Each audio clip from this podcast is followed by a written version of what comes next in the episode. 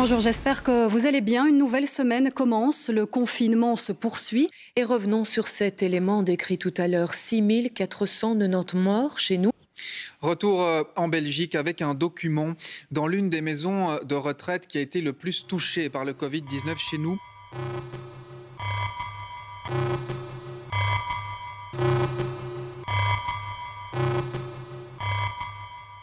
Ah, on en entend des choses en ce moment. Et pas que bonnes. D'ailleurs, bonjour, je m'appelle Anaïs et je suis étudiante en master journalisme à Bruxelles. Ce matin, rendez-vous visio avec mes encadrants pour la dernière production médiatique. J'avoue, c'est bien une des seules fois où j'ai mis mon réveil ces dernières semaines. Dernière production de l'année. Année assez étrange, non? Production médiatique à distance? Cela change de nos habitudes, c'est certain. Edgar Morin, philosophe et sociologue français, a d'ailleurs eu une pensée à ce propos. Cette crise nous pousse à nous interroger sur notre mode de vie, sur nos vrais besoins, masqués par les aliénations du quotidien.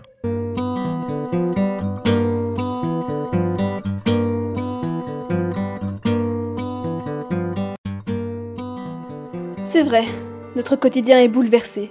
Enfermé, confiné, cette sensation de privation de liberté à laquelle nous n'avons jamais été habitués n'est-elle pas fascinante à observer? Certains respectent, d'autres moins. Difficile d'imposer des mesures si strictes à une population qui n'a connu que la totale liberté. Et maintenant, je suis assise à mon bureau à vous parler de ma vie de futur journaliste confiné.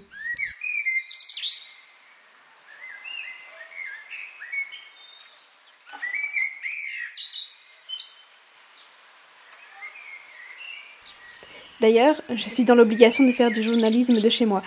Je me suis adaptée comme j'ai pu, à mon niveau.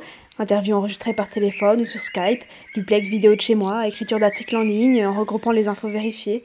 Est-ce moins formateur que le terrain? Disons plutôt que c'est une autre forme du métier. C'est l'argent ce que font les web journalistes, qui restent généralement à leur bureau, regroupent l'info normalement fiable et vérifiée afin de rédiger des articles sur Internet. Le journaliste se doit aussi d'être polyvalent et s'adapter au tournant numérique. C'est donc également une opportunité pour expérimenter les possibilités que nous offre le web. La technologie numérique est convoquée pour remplacer les salles de rédaction. Dans ce cas, une question se pose.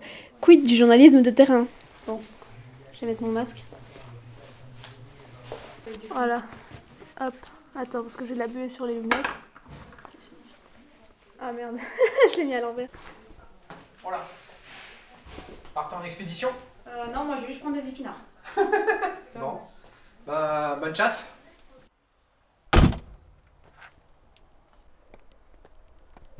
Bon, d'ailleurs je vais faire des courses, ça me fera prendre l'air, puis on verra ce que ça donne ce journalisme de terrain. Je ne suis pas sortie depuis bien dix jours.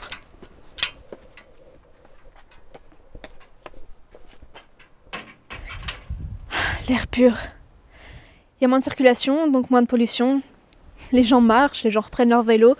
Il y aura quand même eu du positif à ce confinement.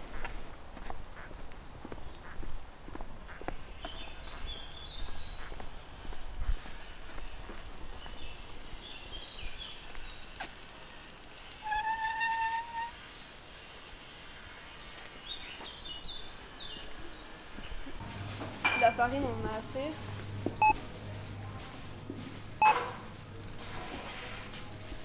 Oui, bonjour madame. Madame, je peux vous poser une question s'il vous plaît? Bon, j'ai voulu poser une question à une dame, mais elle a directement changé de rayon quand elle m'a aperçue. Moi, j'ai pas de perche comme les vrais journalistes, j'ai que mon bras, mais à croire que ça suffit pas.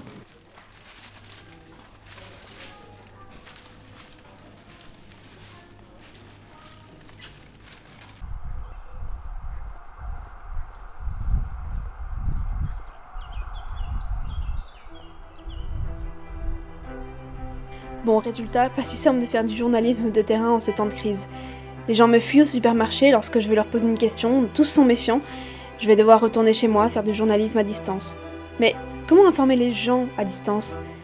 Les conditions actuelles posent la question du risque encouru pour faire son métier, pour aller chercher l'information d'intérêt général. Comment continuer à informer pendant la pandémie sans mettre en danger la santé des journalistes?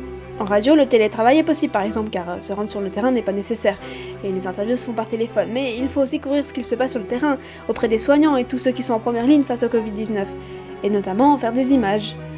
À l'occasion de cette crise, l'Association des journalistes professionnels a d'ailleurs reçu la confirmation des autorités fédérales que les journalistes conservent leur nécessaire liberté de mouvement pour effectuer leurs tâches de récolte d'informations. Je le vois comme une adaptation à la situation actuelle. Les journalistes et les médias réagissent à la pandémie de manière créative, informative et puissante. C'est une opportunité afin de changer nos méthodes de travail. C'est le moment de sortir de sa zone de confort, d'aller chercher d'autres ressources.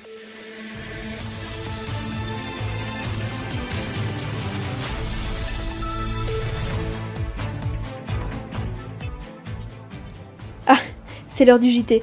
J'avoue que je n'en rate pas un. Pour le coup, on l'est informé. Les chaînes d'infos continuent tournent en boucle, les JT ne parlent que de la crise sanitaire, quitte à éclipser une partie de l'actualité. Je citerai encore Edgar Morin qui a dit Plus je lis sur le virus, sur les stratégies de lutte, sur le confinement et ses conséquences à terme, plus je trouve la controverse et plus je suis dans l'incertitude. Alors il faut supporter todiquement l'incertitude. L'incertitude contient en elle le danger et aussi l'espoir. Et oui, l'incertitude, c'est une sensation qu'on a l'impression de ressentir en ce moment. On est abreuvé d'infos et en même temps, ce sont toujours les mêmes. Et on a l'impression qu'on ne nous dit pas tout non plus. Les actions concrètes du déconfinement arrivent au compte-gouttes dans toute cette masse d'informations. Difficile de s'y retrouver. Alors, comment assurer une abondance d'informations tout en veillant à la fiabilité de chacune? Les journalistes sont soumis à une tentation à aller vite pour faire face à la concurrence. C'est la course au clic. Comment trouver l'équilibre entre la relation claire des faits et le risque de les dramatiser? Les bonnes questions sont-elles posées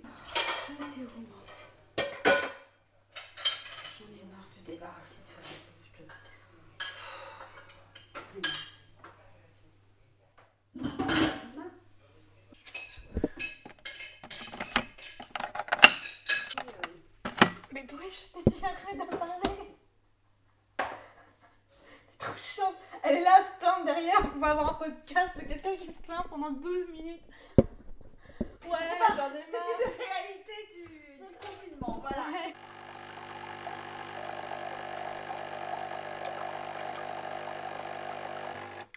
Mais cette situation n'a pas endormi un type de journalisme, celui qui veut aller plus loin, ce journalisme d'investigation qui gratte pour soulever le débat. Vous vous rappelez à la conférence de presse du 15 avril de Sophie Wilmes, lorsque les journalistes ont pu poser leurs questions à la fin de la séance, un journaliste du journal antiproductiviste Kairos, Alexandre Penas, pose une question qui fâche.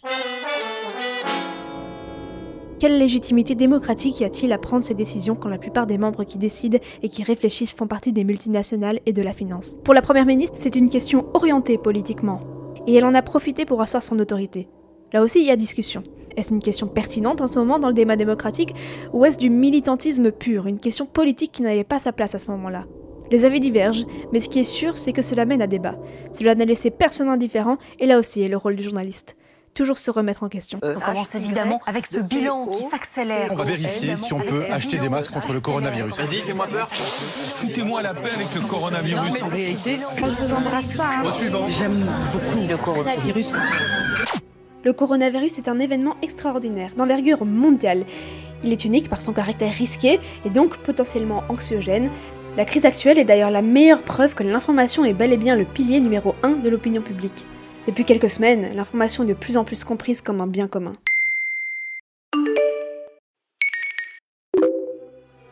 L'information doit être fournie par les médias, car sinon, les gens pourraient aller chercher les infos sur les réseaux sociaux, là où il y a un grand flot de fake news.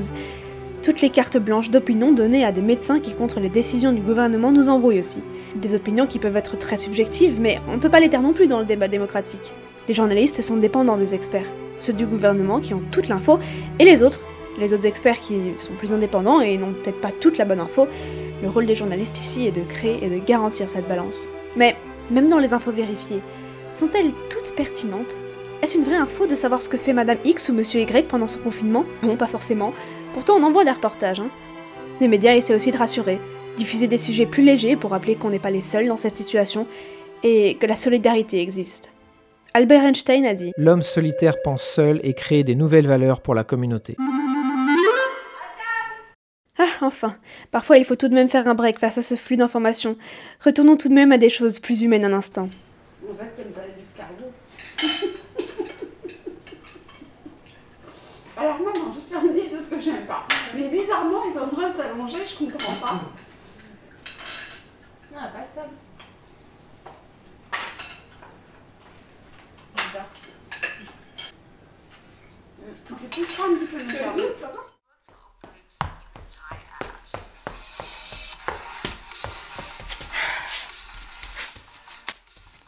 Un peu comme tout le monde, je me suis mise à la pâtisserie, au sport, et là d'ailleurs, je vous emmène avec moi à ma séance quotidienne.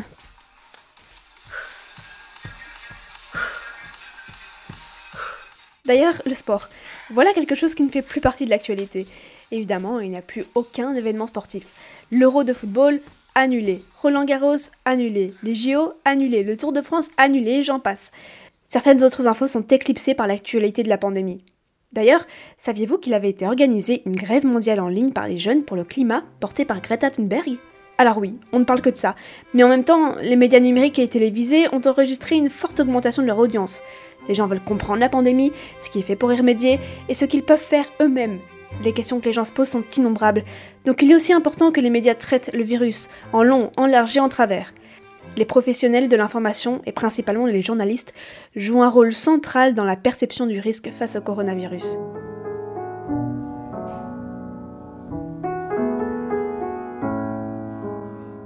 Ah oui, et euh, je fais du piano aussi, et c'est comme ça que j'occupe mes journées, entre deux pensées.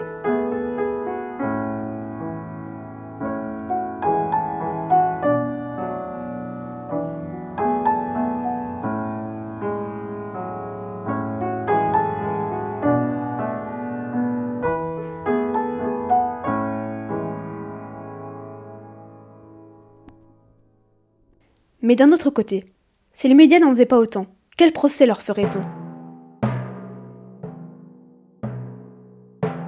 Dans le traitement de cette information, il y a de grandes nuances. Un même sujet peut être traité de manière radicalement différente d'un média à l'autre, très sobre ou sensationnaliste. Il n'est donc pas seulement question de quantité de l'information, mais aussi de la manière dont le média la livre à leur public. Il y a de l'information de contenu, de l'information de solidarité, de service. On la voit probablement moins, c'est vrai, mais n'oublions pas que la période est exceptionnelle. On ne peut pas faire comme si de rien n'était. Et enfin, je vous quitterai sur ces mots d'un certain Martin Luther King. Il faut accepter les déceptions passagères, mais conserver l'espoir pour l'éternité.